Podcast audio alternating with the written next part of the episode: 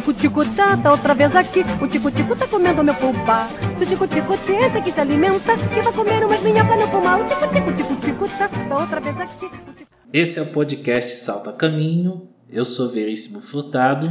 E eu sou Alisson Frank. Hoje a gente vai traçar aqui algumas reflexões sobre a dinâmica que envolve a bomba atômica e também os novos perigos em que a humanidade está se colocando nos nossos tempos. A, a humanidade, vez ou outra, se depara com situações em que são utilizados artifícios né, para se fazer é, testes com armas de destruição em massa. E o que ficou mais evidente, eu acredito, na história da humanidade é justamente durante a Segunda Guerra Mundial, já no fim da Segunda Guerra Mundial, quando é, se testam duas bombas atômicas em duas cidades japonesas, que são Hiroshima e Nagasaki. Né? Uh, havia um contexto, e é sempre preciso haver um contexto.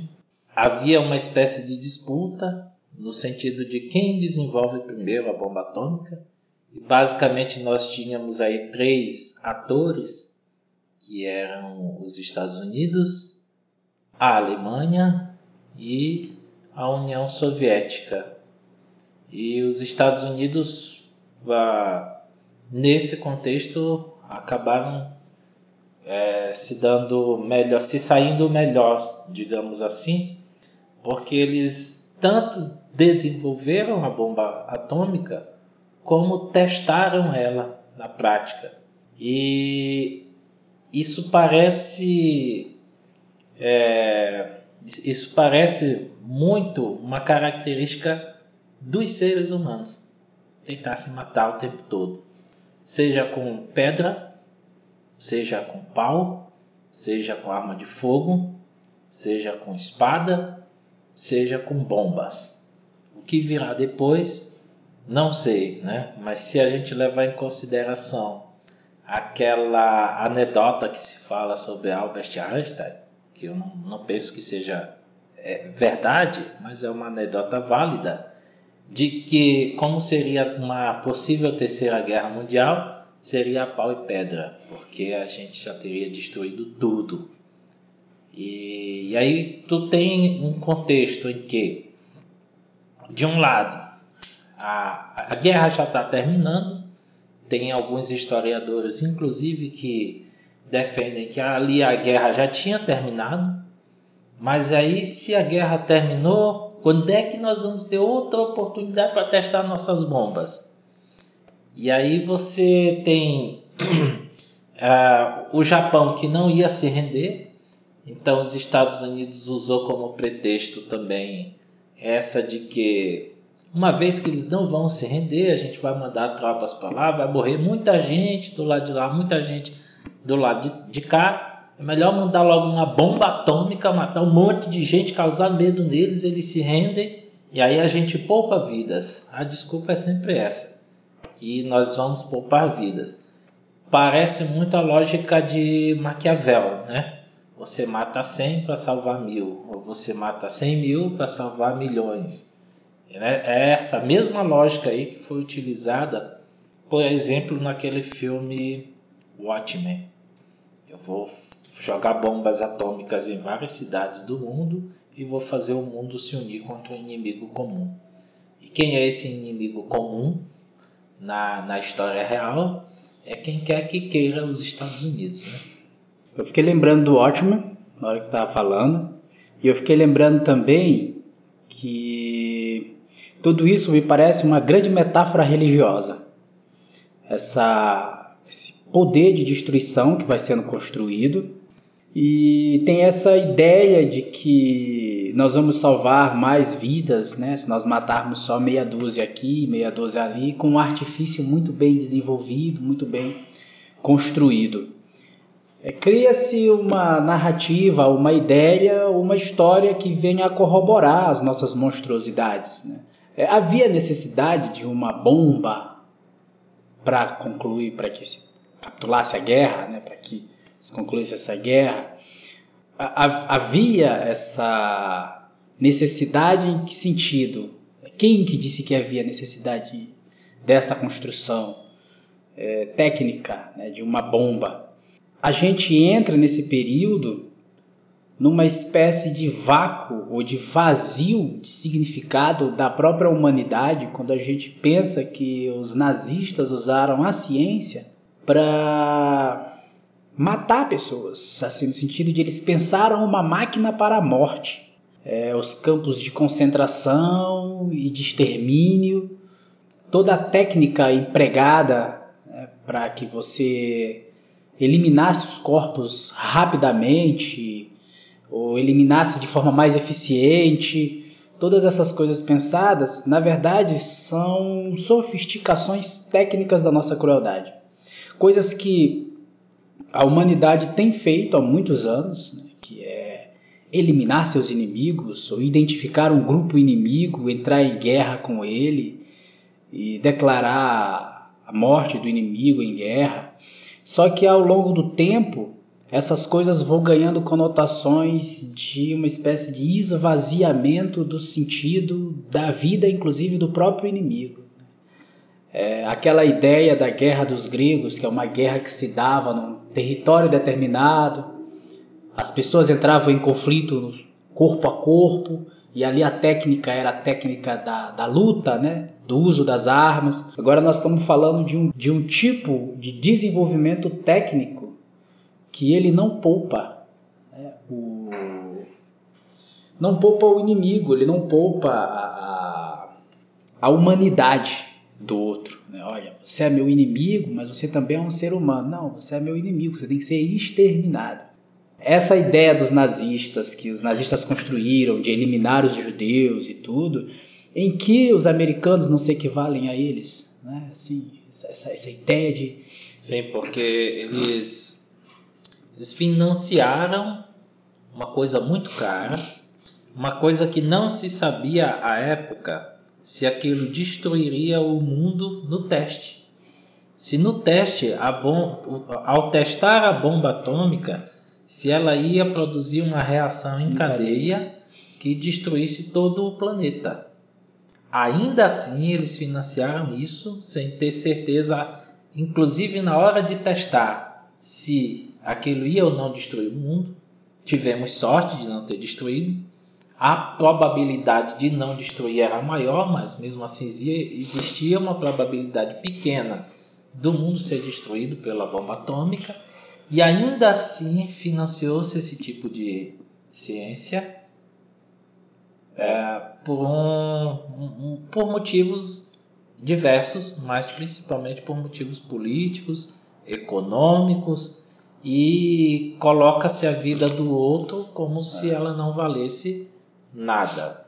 Eu acho que tá, tem aí uma relação de que são realmente questões políticas, econômicas, estou falando de guerra, não poderia ter outro sentido. Mas tem uma, uma coisa que é da soberania e do poder.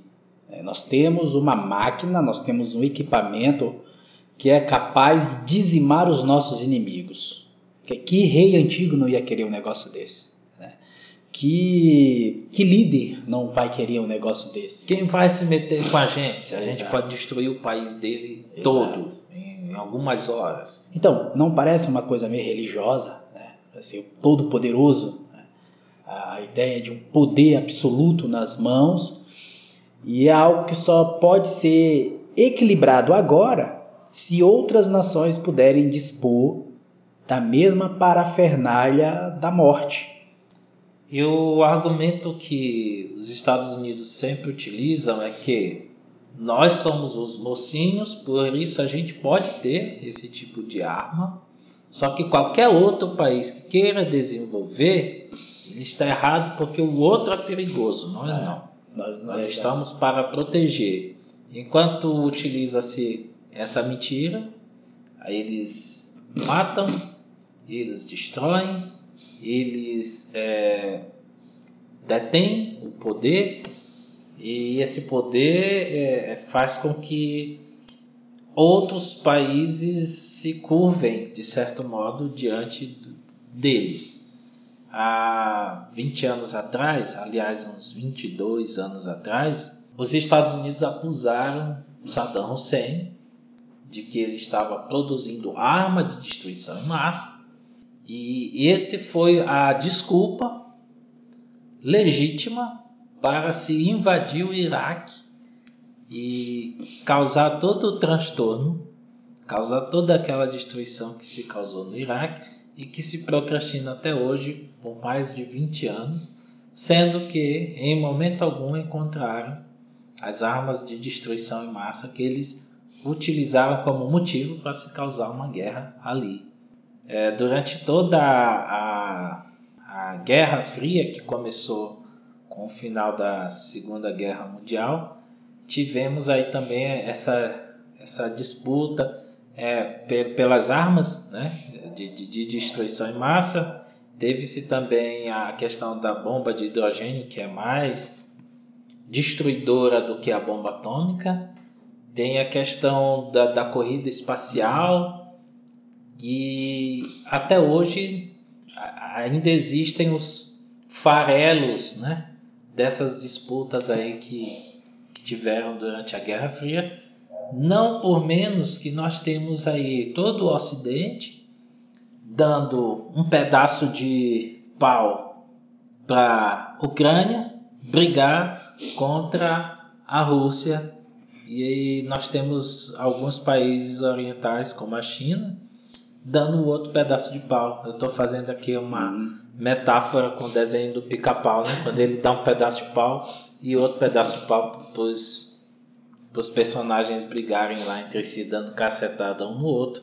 E é basicamente isso que esses países do time do bem, é, bem faz. fazem contra os países que eles dizem ser o time do mal. É isso que o bem faz mesmo. Não, não, eu não consigo ver, na verdade, nenhuma outra é, explicação para uma pessoa dizer que ela é o bem, senão justamente a sensação de poder que ela possui. Porque se você é muito poderoso, é você que diz o que é bom e o que é mal, porque é você que. Isso aí já é uma lógica nietzschiana, né? Você tem poder, e se você tem poder, é você que diz o que é bom. Se você não tem poder, você aceita o que os outros dizem, o que é bom e o que é mal.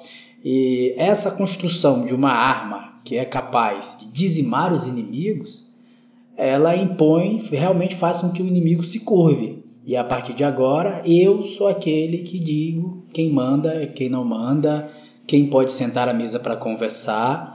Eu sou aquele que pode determinar o destino dos outros, né? conduzir o destino dos outros. Eu quero lembrar de um outro filme que foi produzido também é, para fazer um pouco esse diálogo com essa ideia de um mundo sombrio, de um mundo que estava ali num período de, de, dessa decisão a respeito de uma arma né, que pode destruir tudo, que é o sétimo selo do Ingmar Bergman, que é essa construção da morte, né? essa, essa, essa reflexão sobre a morte, essa reflexão sobre a fragilidade dos corpos, é, sobre o sentido da vida e de como esse período da Guerra Fria, é, dessas corridas todas, é, desses conflitos entre lados do mundo, eles eram conflitos que, na verdade, é, eles refletiam justamente a nossa incapacidade de saber como lidar com o outro, de saber como lidar com as nossas diferenças, de saber como lidar com os nossos problemas, como gente, como nação, como povo, é, de saber como lidar com as transformações que nós empregamos sobre o mundo e de como que a gente vai administrar essas transformações.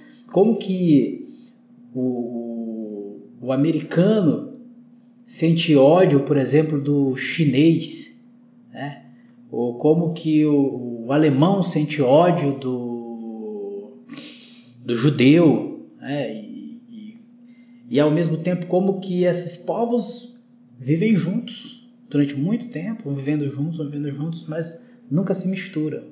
Né? Elas estão ali sempre. Se tiver a oportunidade de matar esse cara, eu acho que eu vou enfiar uma faca nele, alguma coisa do tipo assim. E aí aparece um doido que diz assim: olha, vamos inventar uma desculpa para, sei lá, eliminar uma petralhada, vamos inventar uma desculpa para matar uma galera. E, e, e as pessoas começam a comprar o discurso.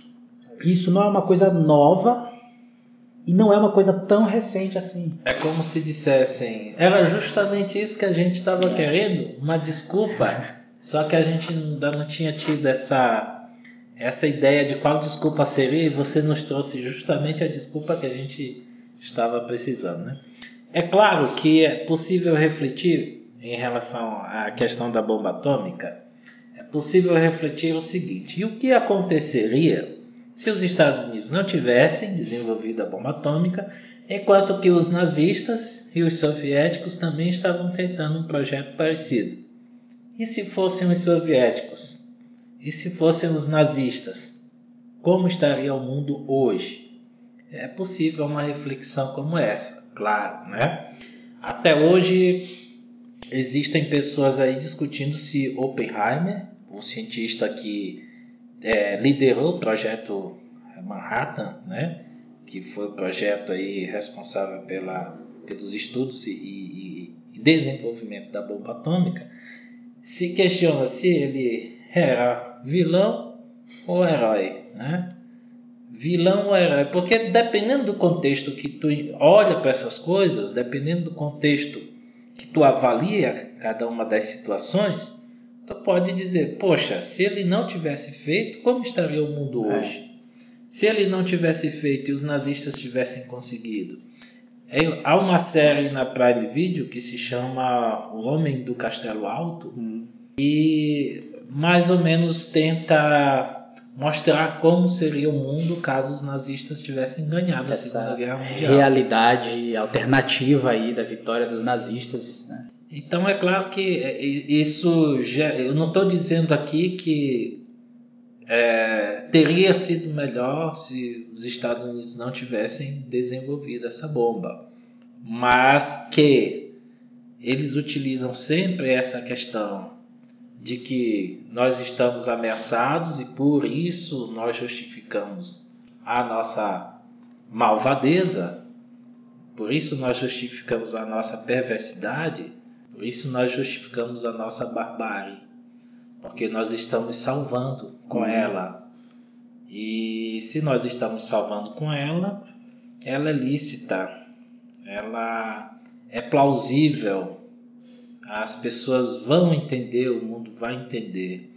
Tanto é que quando Obama, que é considerado um dos presidentes mais ah, Aceitos, bem aceitos, é, é, que se relacionava muito bem tudo mais, quando ele visitou o Japão, ele visitou Hiroshima, ele fez um discurso até longo, mas não houve nenhuma, é, nenhum pedido de desculpa.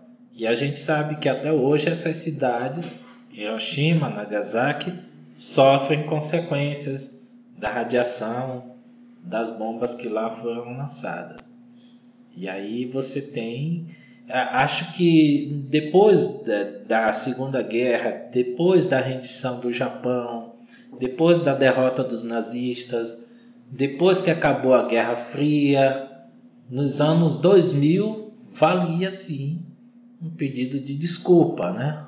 Nós pegamos muito pesado por aqui e nós não podemos repetir esses erros, até porque não se pode repetir os erros do passado mesmo, né?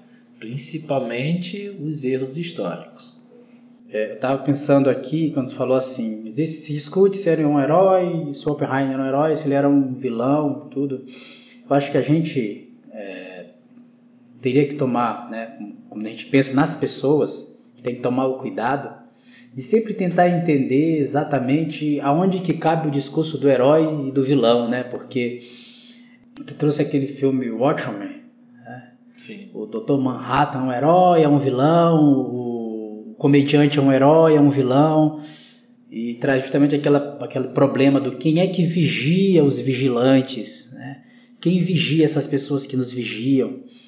E a gente tem que sempre refletir quem é, o que é uma pessoa má, no sentido de é, as pessoas estão presas numa trama contextual, histórica, com problemas para serem resolvidos, e elas tomam as decisões que podem ser tomadas dentro daquela complexidade toda. E nisso eu, eu, eu lembro de uma coisa que Nietzsche fala, que é ao lutar contra monstros, é, cuidado para não se tornar um. E eu acho que é equivalente às medidas às vezes que são tomadas no sentido de que ah, na luta contra você identifica eu sou bom, ele é o mal então nós iremos matá-lo. Né? É... Acho que a gente tem que tomar cuidado quando alguém diz isso. Eu sou bom e ele é o mal. Né? Eles são uma ameaça para nós. Então, contra eles vale qualquer coisa, porque eles têm que ser exterminados. E essa lógica da gente olhar para o passado desse jeito e dizer assim, olha, existia um grupo ali que era na verdade, existiam conflitos é, entre essas nações e esses conflitos ganharam uma dimensão aterrorizante, que, que tem essa configuração de barbárie mesmo, e o que me lembra uma coisa do Walter Benjamin, que ele diz que a gente faz uma distinção entre cultura e barbárie, mas que no fim é tudo a mesma coisa. Cultura e barbárie é a mesma coisa. Porque no final das contas, essa lógica do bem contra o mal, ela é muito paradoxal. Porque isso que, que tu, tu, tu disse agora há pouco, ele é mal. Então vamos entrar no consenso aqui que matar é errado. Aí um determinado indivíduo mata. Aí eu que sou do bem, vou matar aquele indivíduo para que ele não mate mais. Então eu vou usar o mal que ele praticou no outro contra ele, que é o mesmo mal, mas o meu, a minha ação é justificada. É uhum. É para que ele não continue matando. Uhum. Mas o que é que eu fiz? Eu matei. Então tu entra numa lógica é. Que é puro paradoxo. É, e o, o, e o problema assim, ele, ele tem vários polos.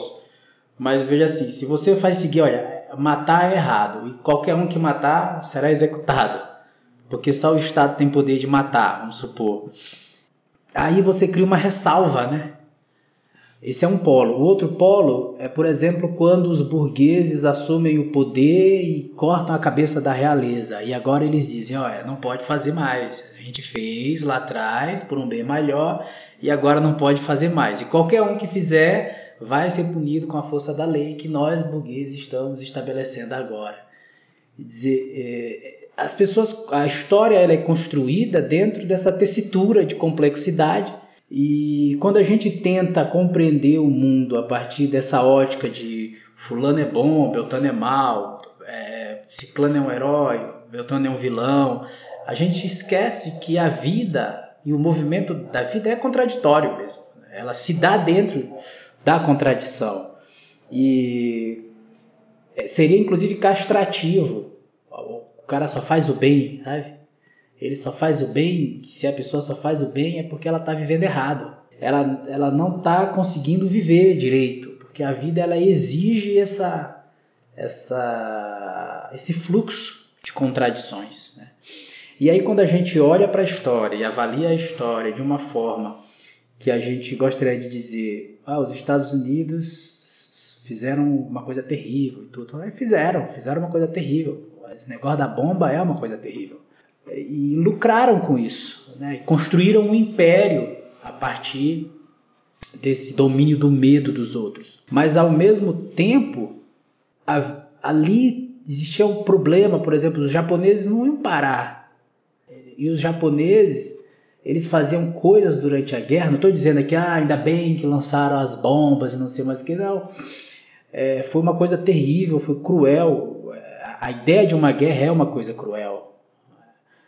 Essa ideia de matar o outro, exterminar o outro, dizimar o outro, isso é de qualquer forma que se faça isso, é crueldade só de pensar numa coisa dessa.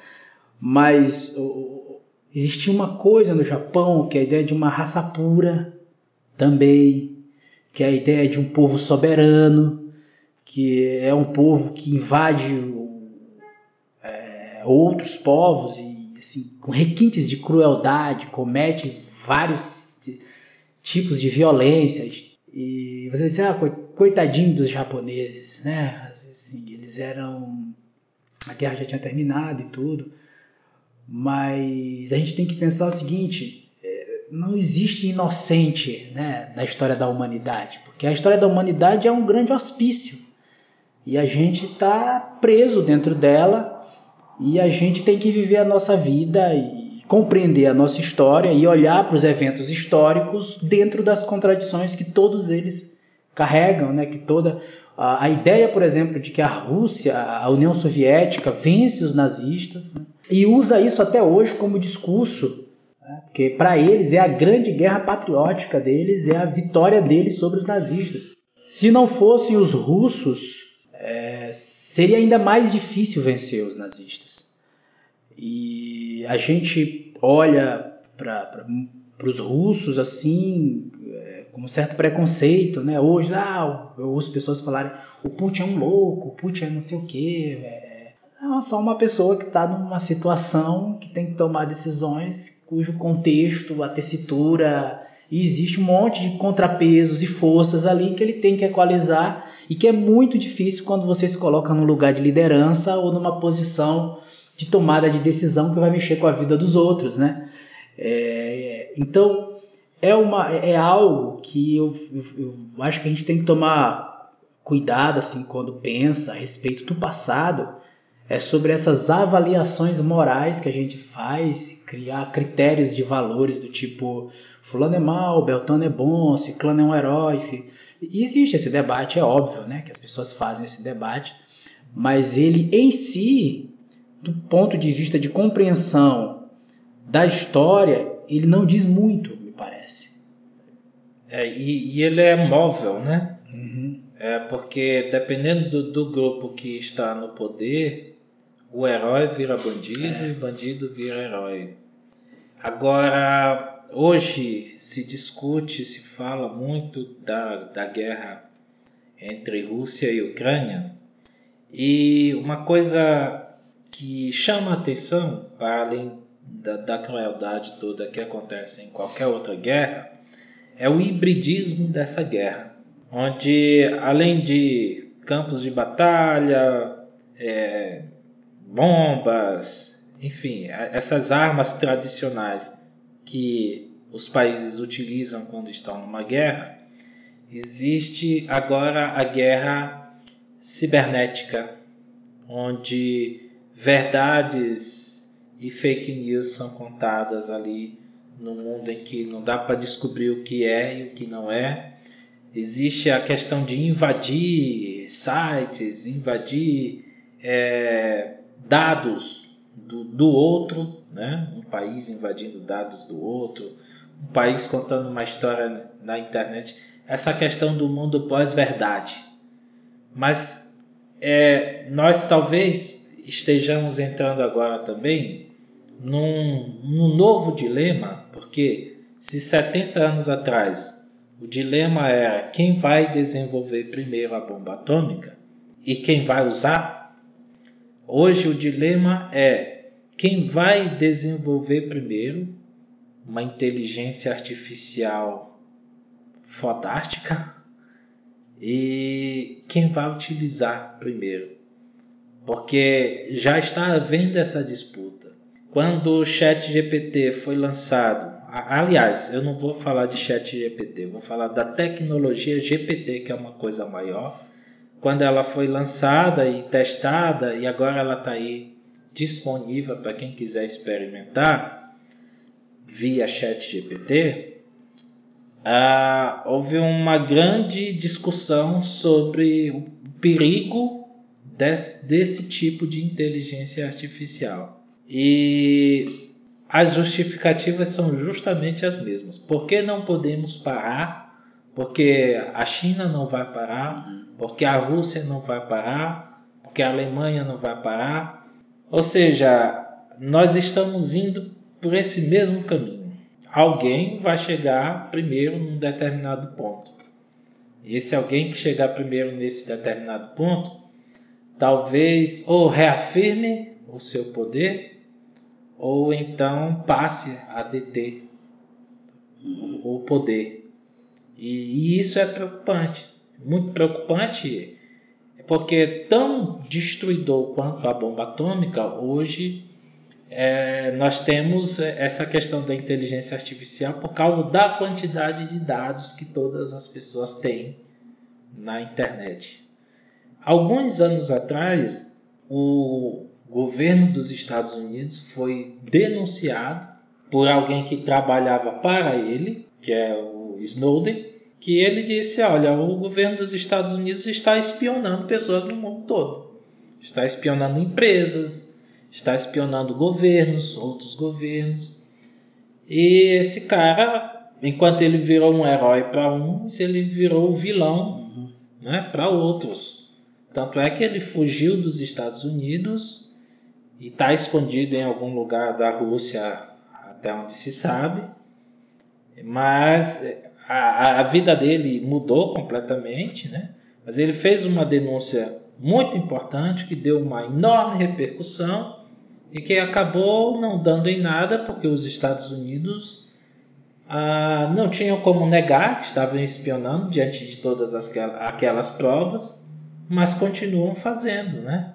As grandes empresas de tecnologia, as big techs, elas são a, a maioria delas as mais famosas, Apple, Google, Microsoft, Meta, são tudo de lá. E quem vai ganhar essa guerra da inteligência artificial? E como ela vai ser utilizada? E para que ela vai ser utilizada? E quais são as consequências disso? Eu acho que tem essa guerra da as guerras mudam, né? É, no sentido de que havia uma guerra da, da técnica da morte, né? da prática de como criar uma arma sofisticada o suficiente para dizimar em massa os seus inimigos. E tem essa guerra da inteligência para a morte, né? que é uma inteligência artificial para domínio e controle, que casa eu acho perfeitamente com a ideia de uma necropolítica, né? que é o domínio é, decide quem morre, quem vive, e a gente não pode esquecer, por exemplo, também a prisão do Assange, assim como o Snowden, né, que tenta dizer para o mundo, olha, esses, esses governos, essa, essas instituições que a gente constrói, que a gente monta para garantir segurança, garantir proteção e garantir uma vida melhor, na verdade eles são, são um grande problema. E aí a gente volta para a questão do quem vigia esses vigilantes. Né? Esses, eles são os são grandes problemas e a gente não sabe exatamente o que fazer com eles. E quando a gente fala de um desenvolvimento tecnológico como a tecnologia do GPT, a gente tem que, que se perguntar se esse tipo de coisa ele precisa existir. Precisa existir esse tipo de, de coisa. Sabe? É necessário que haja esse tipo de coisa? Para quê? Por quê? Não, não existe. Porque a gente entra no debate da bioética, né? Mas, tá, eu tenho poder intelectual, é, criativo, eu tenho um poder para fazer coisas extraordinárias e criar equipamentos extraordinários. Mas precisa disso? é necessário. Qual será o impulso que isso dará no destino da humanidade a partir daqui? Eu, eu penso que qualquer pessoa que está escutando a gente agora já respondeu, não precisa. Você não respondeu, eu posso responder, não precisa. Assim como nunca o mundo precisou de bomba atômica. Nunca o mundo precisou de arma nenhuma de destruição em massa. Nenhuma mas mesmo assim elas foram desenvolvidas. E o argumento que se utiliza hoje é exatamente o mesmo. Ou a gente faz, uhum. ou o outro vai fazer primeiro que a gente vai dominar a gente. Então nós temos que correr atrás e fazer também. Mas aí tu tá reparando que a gente tá entrando num negócio que é, é o típico, parece que da natureza humana, esse conflito de. Sabe, se eu não tiver esse poder, o outro vai ter esse poder. vai ter e ele vai me dominar, vai me e eu dominar. não posso ser dominado, eu tenho que dominar ele, então É, eu tenho exato. que correr atrás. E aí eu convenço os meus que a gente tem que ter, porque se a gente não tiver, nós seremos dominados por eles. Exatamente. Agora, se tu combina essa tecnologia de inteligência artificial com arma de destruição em massa, com arma biológica, com imagina tudo isso combinado, o perigo que é. E é impossível pensar hoje que qualquer pessoa no mundo, mesmo aquelas que nunca na vida utilizaram a internet, mas se elas têm algum registro de que elas existem oficialmente, é difícil imaginar que os dados dessa pessoa não estejam nas mãos dessas grandes empresas. Então, o que eu acho mais interessante disso tudo é a gente imaginar o seguinte: vamos combinar tudo isso, vamos supor que um- alguém combina tudo isso. Isso aí seria confiável na mão de quem? Quem seria esse santo, esse, essa criatura é, ilibada que teria condições de portar esse tipo de poder? Quem seria essa instituição idônea que teria a hombridade de fazer uso adequado, se é que há um uso adequado para esse tipo de poder. Existe, se não há necessidade para que esse tipo de coisa exista, é, existe alguém, alguma instituição, existe algo capaz de ter esse tipo de coisa, de possuir esse tipo de poder? Logicamente, me parece que não, né? que não existe ninguém na face da Terra, nenhum ser humano, pelo menos que eu saiba, embora eu não conheça todos os seres humanos, mas a natureza humana não tende a mudar muito de identidade, que seja capaz de resistir a essa espécie de poder. Como a gente cai naquela metáfora lá do, do Tolkien, do Senhor dos Anéis, né? aquele anel do poder, extremamente poderoso, que seduz todos e que todos aqueles que tiverem vão querer usar. Então, que nação, que instituição, que ser humano que seja é capaz de fazer o bom uso, se é que há bom uso, para esse tipo de construção é, de poder. Tico-tico tá, tá outra vez aqui. O tico-tico tá comendo meu pulpar. Se o tico-tico tenta que se alimenta, que vai comer umas minhocas no pulmão. O tico-tico, tico-tico tá, tá outra vez aqui.